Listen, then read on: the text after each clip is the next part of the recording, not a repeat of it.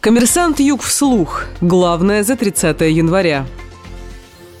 Основатель «Магнита» Сергей Галицкий попал в кремлевский доклад Минфина США. Об этом сообщает BBC со ссылкой на полученный документ. Кроме Галицкого в список попали 210 человек, 114 чиновников и 96 олигархов. Коммерсанту Юг не удалось связаться с пресс-службой «Магнита», их телефон был выключен. Нахождение в списке не означает, что лица, упомянутые в нем, автоматически столкнутся с санкциями, заморозкой активов или отказом в американских визах. Но это значит, что правительство США США обладает информацией о пагубной деятельности упомянутых лиц, говорится в документе. Добавим, также в список попал полномочный представитель президента России в Южном федеральном округе Владимир Устинов.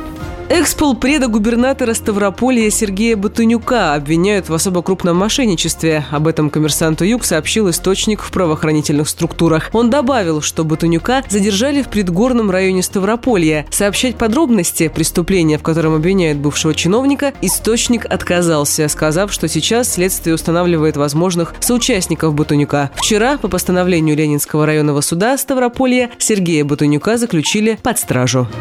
Банда, вымогавшая у фермера 20 миллионов рублей, пошла под суд в Ростове. Об этом сообщает пресс-служба региональной прокуратуры. Как полагают следователи, обвиняемые вымогали у местного фермера деньги, угрожая ему и его семье расправой. Для подтверждения серьезности своих намерений преступники отправили фермеру видеозапись с угрозами. Мужчине пришлось скрываться от преступника около месяца. Сейчас уголовное дело поступило в суд для рассмотрения по существу.